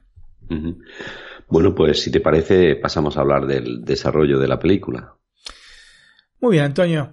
El camino que dio inicio a la película comenzó algunos años antes cuando Kevin Jagger, un hombre más que nada ligado al maquillaje y que tenía escasa experiencia en otros ámbitos cinematográficos, de hecho solamente había escrito y dirigido en el año 92 un capítulo de la serie Cuentos de la Cripta o Historias de la Cripta, Tales from the Crypt en inglés, tuvo la idea de llevar a la gran pantalla el cuento de Washington Irving. Corría el año 1993 cuando, por medio de su agente, Jagger conoció a Andrew Kevin Walker, un guionista con quien pasó varios meses trabajando en la adaptación cinematográfica del cuento. En esta etapa fue que Icabod dejó de ser un maestro de escuela rural proveniente de Connecticut para transformarse en un detective enviado a Sleepy Hollow desde Nueva York. Así que este específico dato sobre el personaje fue cambiado por Walker y Jagger.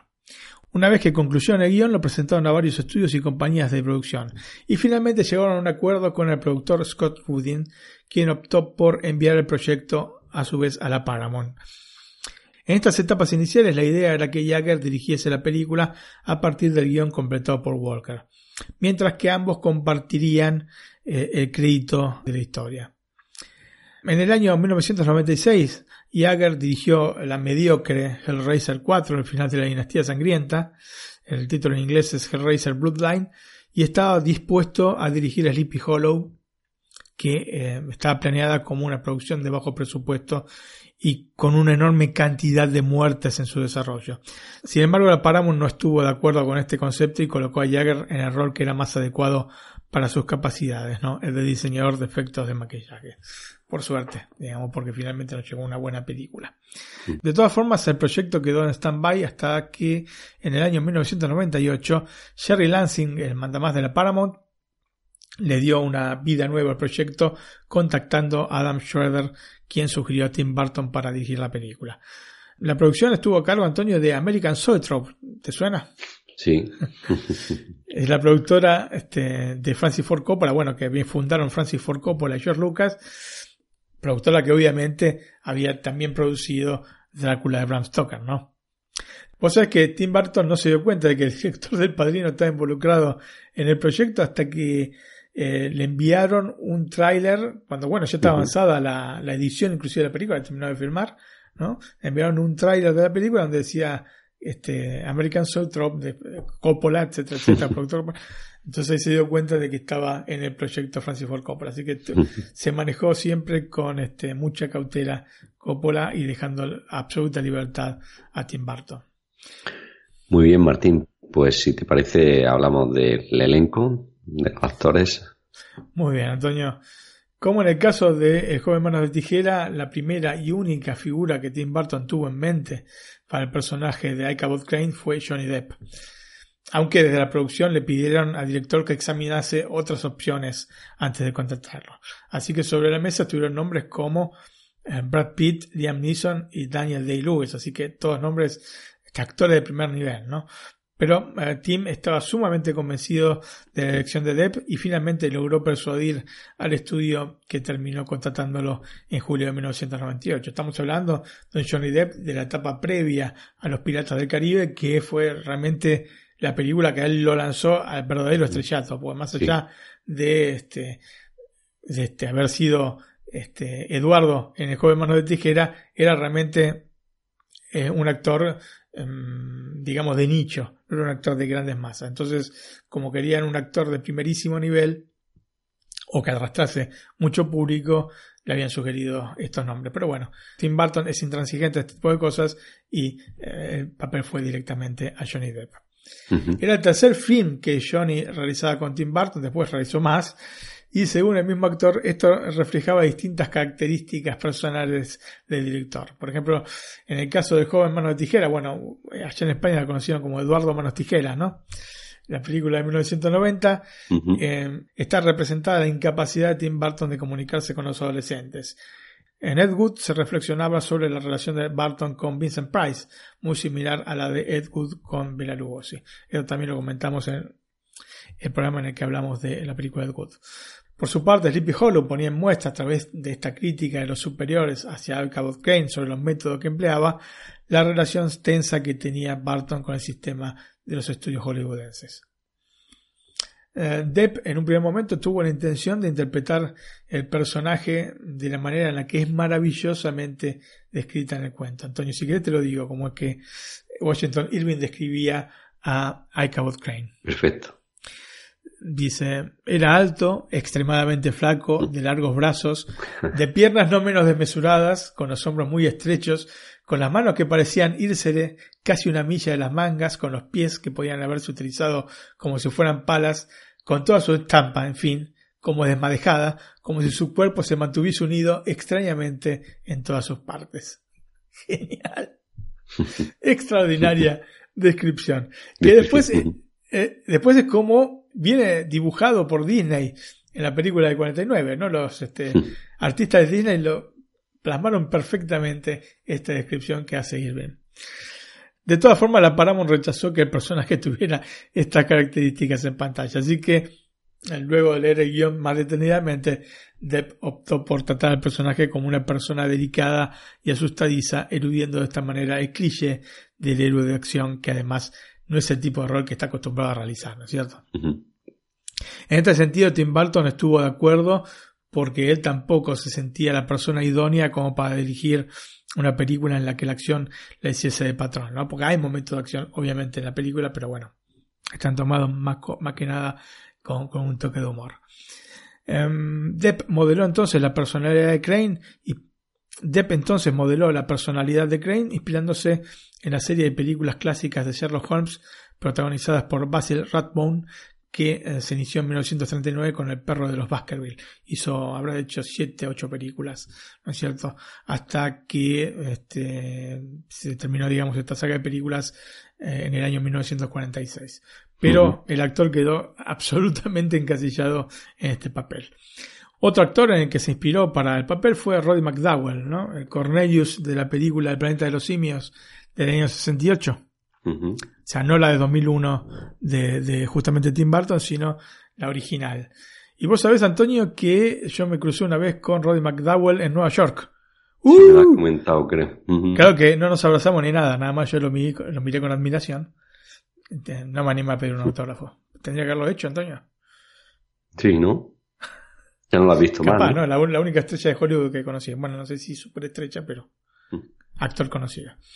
Bueno, eh, según Tim Burton, la idea para terminar de trazar el perfil del personaje era la de encontrar la elegancia interpretativa de los grandes actores del género. Estamos hablando de Christopher Lee, Peter Cushing y Vincent Price. Otra elección de Barton que no aceptó pero fue la de Christina Ricci para el papel de Katrina. En este caso porque le daba la sensación de estar viendo el fruto de una relación entre Peter Lorre y Beth Davis. Es terrible. Pobre Cristina Ricci. Imagínate ser la hija de Peter Lorre y Bette Davis. Primero que nada, podría llegar a medir un metro cuarenta, un metro treinta, porque la verdad que son dos bajitos. Pero aparte, dos feuchos, ¿no es cierto? Así que bueno, la pobre sí. Cristina Ricci este, obtuvo el papel por este motivo. la actriz había trabajado en una película producida por Scott Radin, La familia Adams. En el año 91 estamos hablando.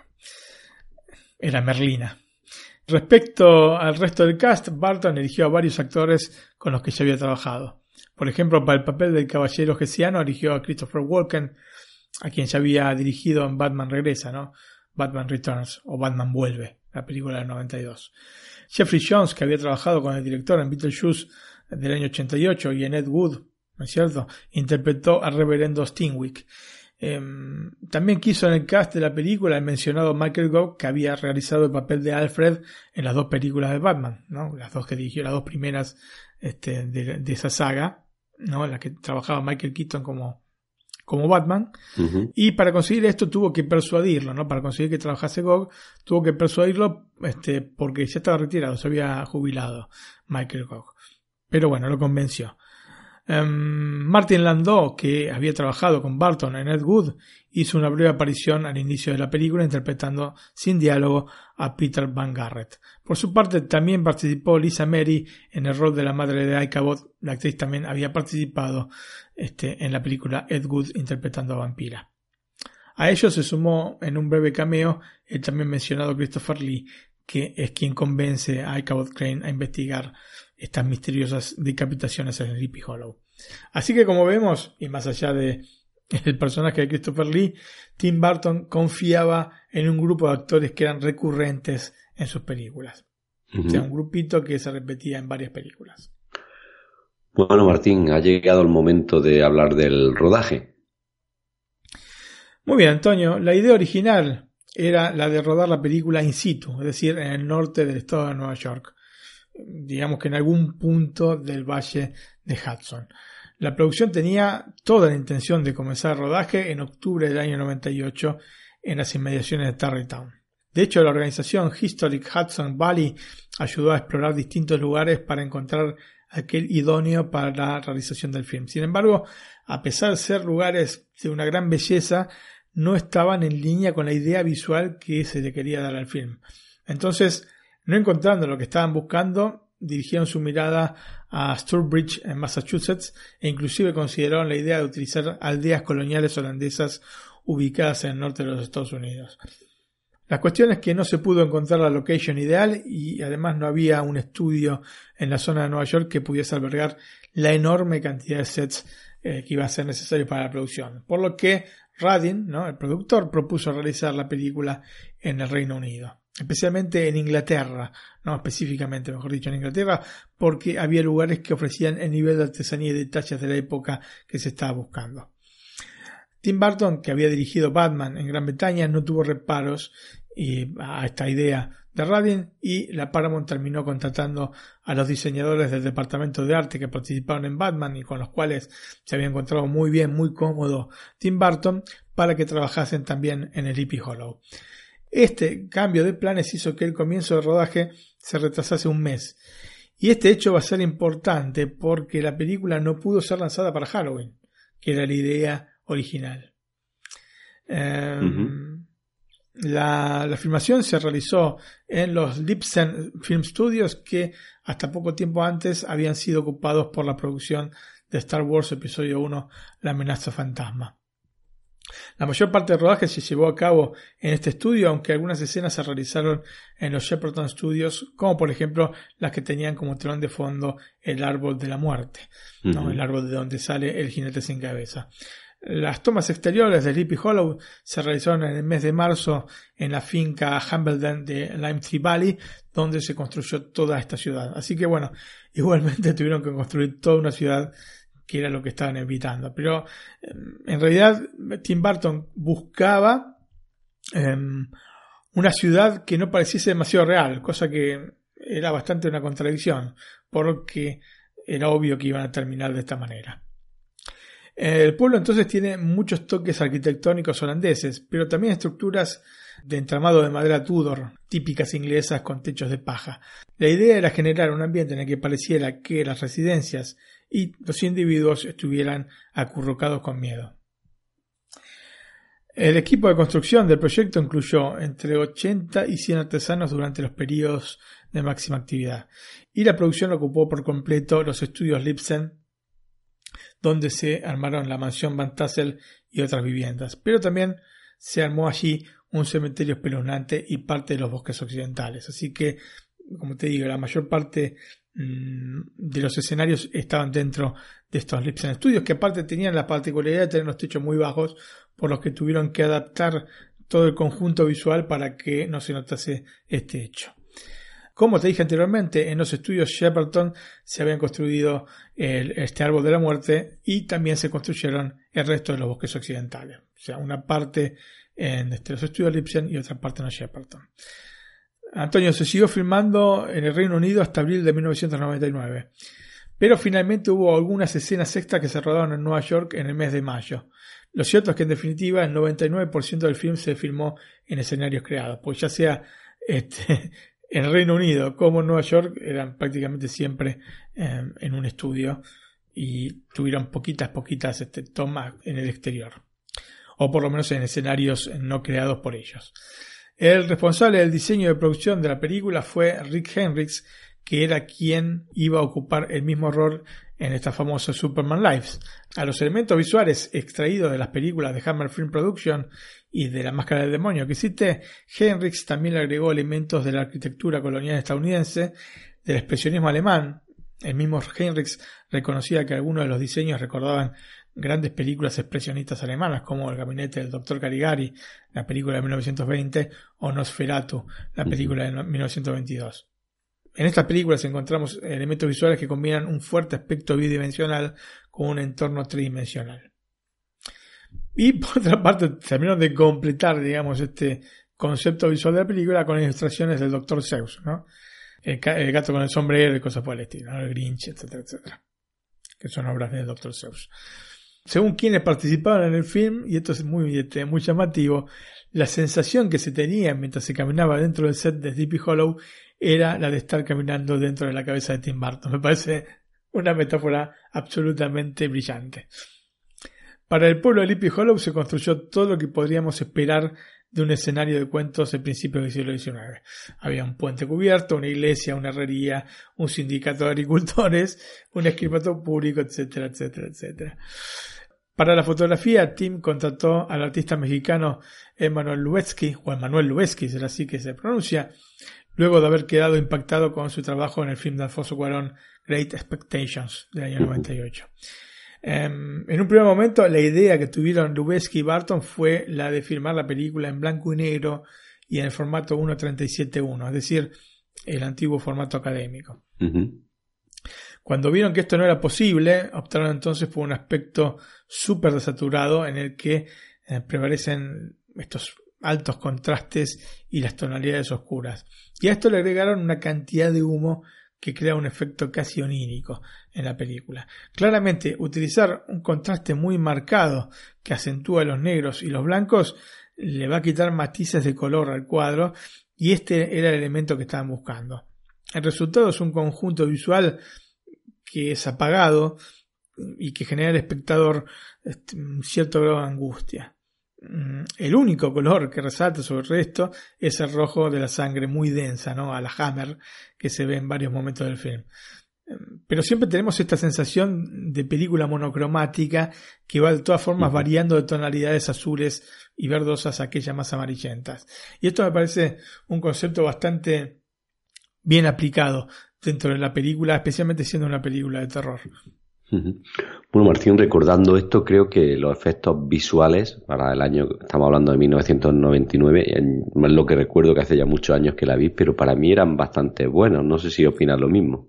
Así es, Antonio. Realmente, aún habiendo pasado 20 años, los efectos eh, visuales son realmente muy buenos. No se nota para nada el paso del tiempo. Así que es una cosa, yo no te digo que llamativa, pero que enaltece a esta película. Em, para el film se realizaron más de 150 tomas con efectos especiales. La mayor parte de estas tomas fueron realizadas por la ILM, Industrial Light and Magic, ¿no? ¿Te suena, Antonio? Sí. Estando atrás George Lucas, eh, que se buena, ¿no? sí, efectivamente.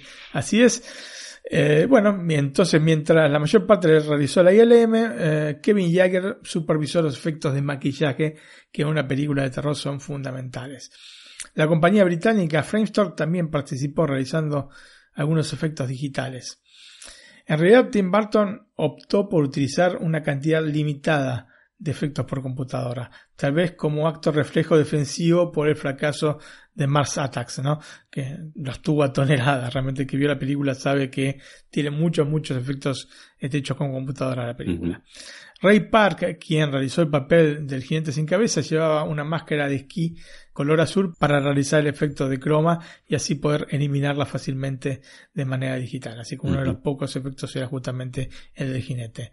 Ray había participado en Star Wars Episodio 1 interpretando a Darth Maul, así que em, por varios meses no modificó su lugar de trabajo, ¿no? Los Lipsen Film Studios. Eh, Barton y Henrix utilizaron en Sleepy Hollow muchas de las técnicas que habían aplicado en la animación stop motion para el corto Vincent, como un clásico efecto cinematográfico, ¿no? la perspectiva forzada. Lo que sí se agregó, eh, digamos, con la computadora fue un mensaje subliminal que se encuentra en el fuego del hogar de Steve Waddington. Cuando el jinete sin cabeza va a buscarlo, entre las llamas que se crearon digitalmente aparecen unos cráneos. Para el que no recuerde cuál es la escena, es cuando entra el jinete a la casa de Steve Wellington, que es un hombre que está casado y que tiene un niño pequeño, que está jugando justamente con una lámpara. Y el niño se esconde en un sótano que tiene.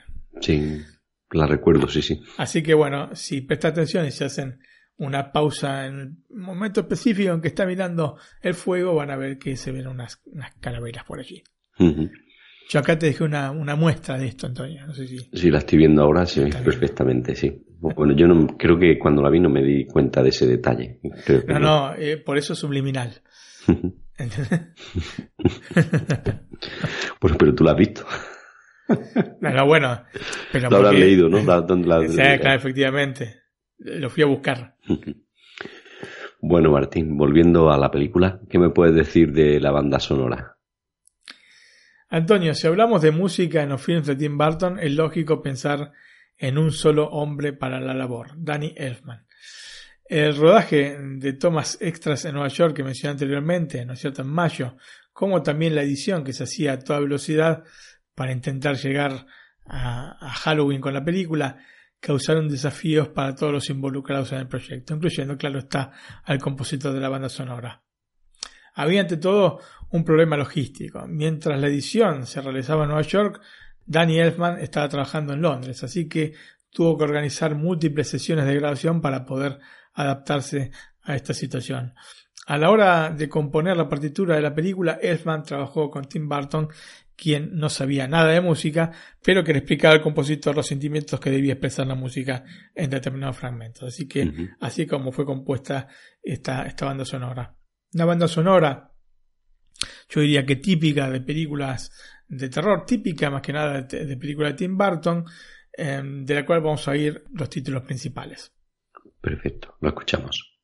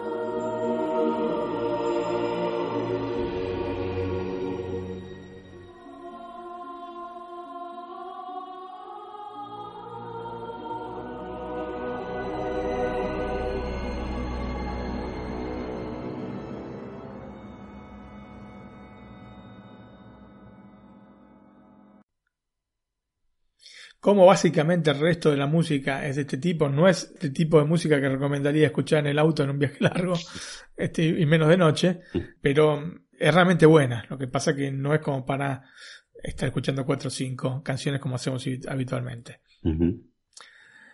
Mm, Antonio, vamos a hablar del lanzamiento de la película. Para promocionar Sleepy Hollow, la Paramount eh, presentó un tráiler de la película en el Comic Con de San Diego en agosto de 1999. Se realizó también una campaña por internet creando un propio sitio sleepyhollowmovie.com que ya debe estar este, dado de baja, que ofrecía a los visitantes la posibilidad de realizar un chat en vivo con varios de los cineastas. Y también este, en esta página se podían recorrer 10 sets de la película a partir de fotografías. Pero mira, vamos a hacer una cosa. Voy a fijarme si funciona el sitio, así, en vivo. A ver si funciona. Nos fijamos. Le damos enter y... Y no, lo han reemplazado con otra cosa. Esto no puede ser el sitio original de sleepyhollowmovie.com. Así que lamento decir a la audiencia que no van a encontrar nada sobre la película aquí.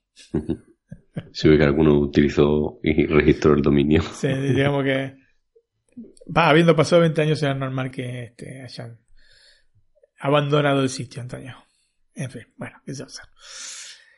La película, que tiene una duración de 105 minutos, se estrenó en los Estados Unidos el 19 de noviembre de 1999, ergo fuera de la época de Halloween. Este, el 21 de enero del año 2000 en España, el 28 de enero en México, el 10 de febrero este, del 2000 en Argentina y el 8 de marzo en Venezuela. Partió de un presupuesto de 100 millones de dólares y recaudó poco más de 206 millones de dólares a nivel global. El formato de pantalla es 1.85.1. Esto este, es el formato, digamos, casi. O sea que de las televisiones es 1.78.1. O sea, con 1.85.1 tienes unas pequeñas franjas arriba y abajo. Esto se hizo para estar lo más fiel posible al formato que querían originalmente, que era el 1.37.1. Este formato académico pero no se lo permitió tampoco la Paramount y optaron entonces por este 1.85.1. Pensaron que eh, poner un formato mucho más panorámico hubiese generado una sensación de película más moderna que lo que querían mostrar, ¿no? Que era una versión, sí, moderna, pero de películas este, de la Hammer Production. El sonido eh, fue DTS, o es mejor dicho, DTS o Dolby Digital según la saga.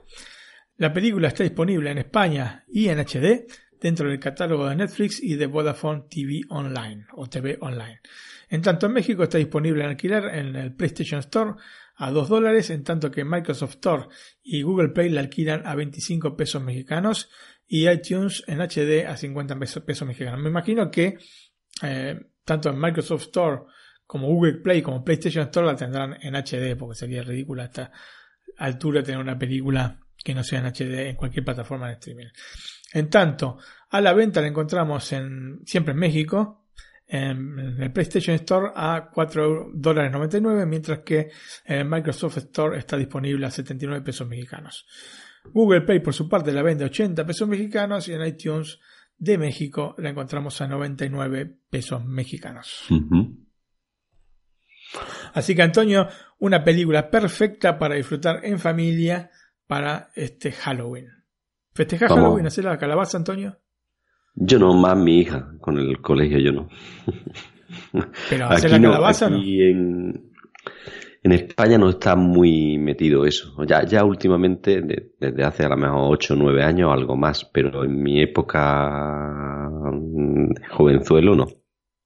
Sí, digamos que siendo yo creo que eso empezó a partir del 2000, del 2000 o así, aquí toma fuerza en España, creo. ¿eh? Ah.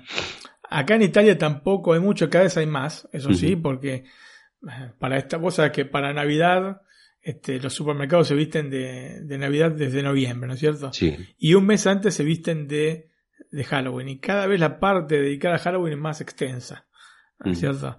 Había empezado con un ángulo, ahora tenés dos este, góndolas con este, llenas de productos de Halloween. Sí, aquí en los sigue siendo, también pasa igual. Sigue siendo una fiesta importada y que no, no tiene en realidad relación con eh, nuestra idiosincrasia. Pero bueno, eh, habrá que adaptarse. A mí, sinceramente, no me disgusta.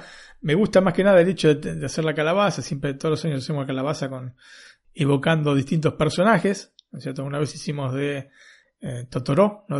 ¿sabes? El personaje de mi vecino Totoro. Sí. O Totoro, en realidad se, pronuncia Totoro, pero podrías decir Totoro.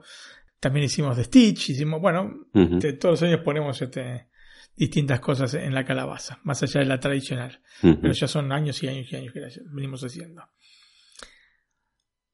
Bueno, Martín, pues hemos terminado este especial de Halloween. Eh, si te parece, damos nuestro correo electrónico por si los oyentes se quieren poner en contacto con nosotros. Muy bien, Antonio. Nuestro correo es nac.iosmac.es. Eh, nac.iosmac.es. Perfecto. Nuestro blog. Nuestro blog es nacstreaming.com. nacstreaming.com. Bueno, dentro del blog tienen acceso a las redes sociales, a Instagram, Facebook, a Twitter también. Y también tenemos un canal de Telegram, eh, que si quieren entrar en él eh, para estar con un contacto más directo con nosotros y con nuestros, con algunos de nuestros oyentes, eh, tan solo nos tienen que enviar un correo electrónico al que ha dado anteriormente Martín y directamente pues en unos minutos o en unas horas, en lo que tardemos en poder leer el correo electrónico, le damos el acceso. Así es, Antonio. Bueno, pues Martín, nos despedimos. No sé si trae alguna música. No, no, no. No, no, hoy no toca, ya hemos puesto bastante, ¿no? Bueno, sí, igualmente siempre saben que cuando termina, digamos, la melodía final del programa, a veces, siempre, yo dije siempre, pero en realidad a veces hay algún extra. Así que estén atentos a ese tipo de cosas. Escuche. Chao amigos, un abrazo. Chao, hasta la próxima, gracias. Eh.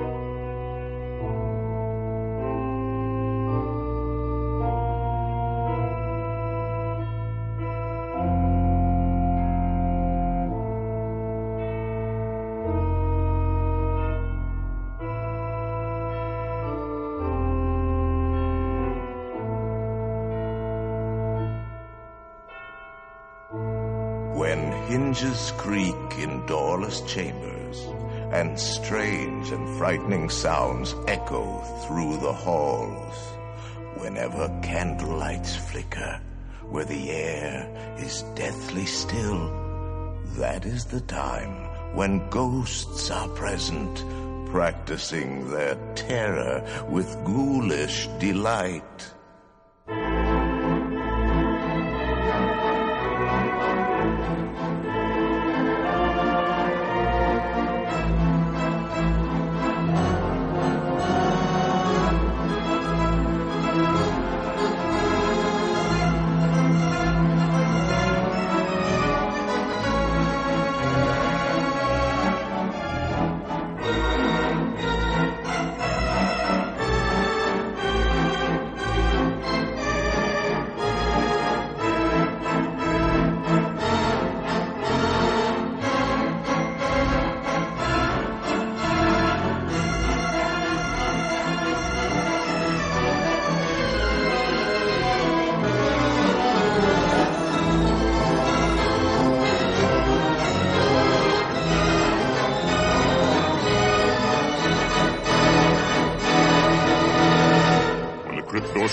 Tombstones quake. Spooks come out for a swing and wake. Happy haunts materialize. And begin to vocalize. Grim grinning ghosts come out to socialize.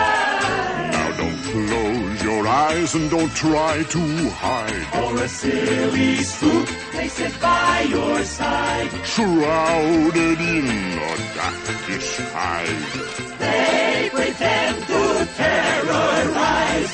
Grim grinning ghosts come out to socialize.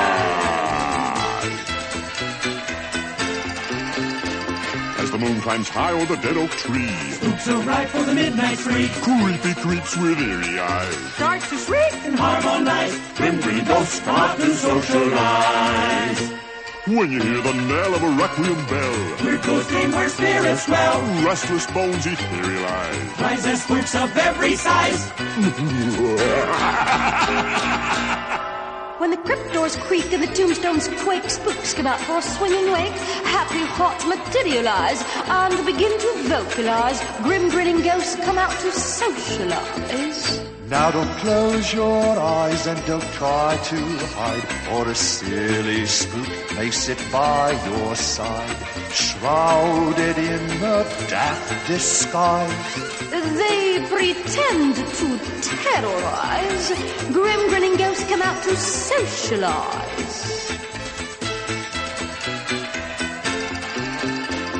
As the moon climbs high o'er the dead oak tree, spooks arrive for the midnight spree. Creepy creeps with eerie eyes start to shriek and harmonize. Green grinning ghosts come out to socialize. When you hear the knell of a requiem bell, weird glows gleam where the spirits dwell. Restless bones etherealize, rises spooks of every size. Oh yes, they do. When the crypt doors creak and the tombstones quake, quick. Come up first and blink. Happy haunts with curious. And we aim to hope and lies. Bienvenidos, come out to socialize. Now don't close your eyes and don't try to hide. All the silly spook makes it by your side. Shrouded in his eye.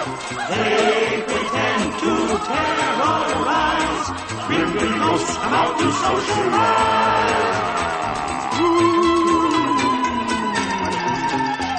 As the moon climbs high over trees, midnight start to shake and harmonize. Big eagles come out to socialize. When you hear the bell a requiem bell, it goes the as well. Restless bones etherealize, rises spooks of every size.